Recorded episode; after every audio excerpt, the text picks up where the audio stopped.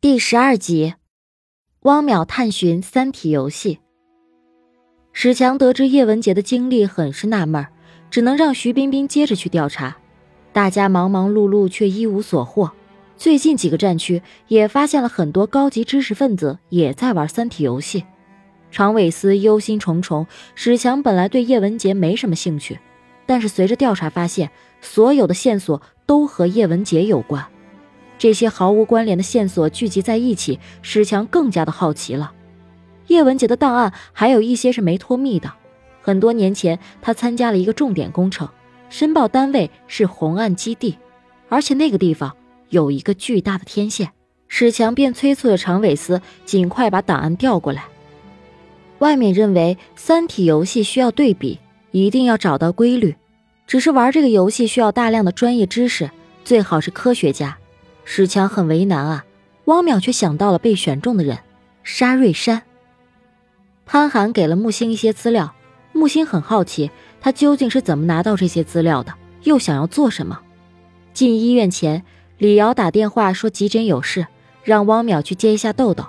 史强让汪淼留下来玩游戏，自己帮忙去接豆豆。再次进入游戏，环境再次发生了很大的变化，这一次。是完全不同的新文明。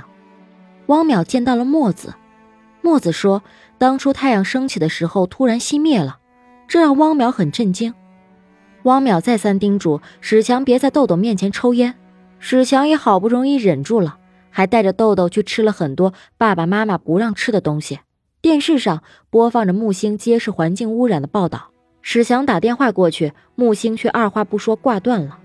游戏中。墨子和汪淼谈论自己的见解。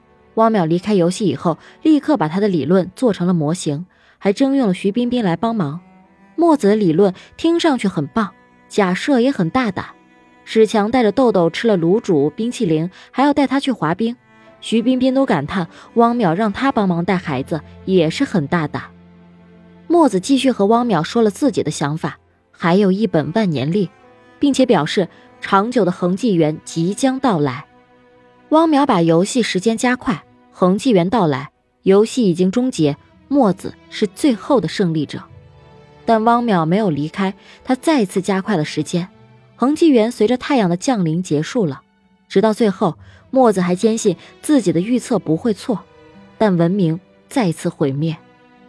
汪淼登出游戏就看到豆豆捧着冰淇淋在吃，史强倒是无所谓，反正他没抽烟。沙瑞山很惊讶，《三体》游戏这么的伟大。总之，他们需要预测恒纪元通关游戏。游戏里所有的人物都渴望得到一本万年历，但是并没有成功，因为《三体》游戏的世界和现实的世界游戏不同，最大的不同就是太阳。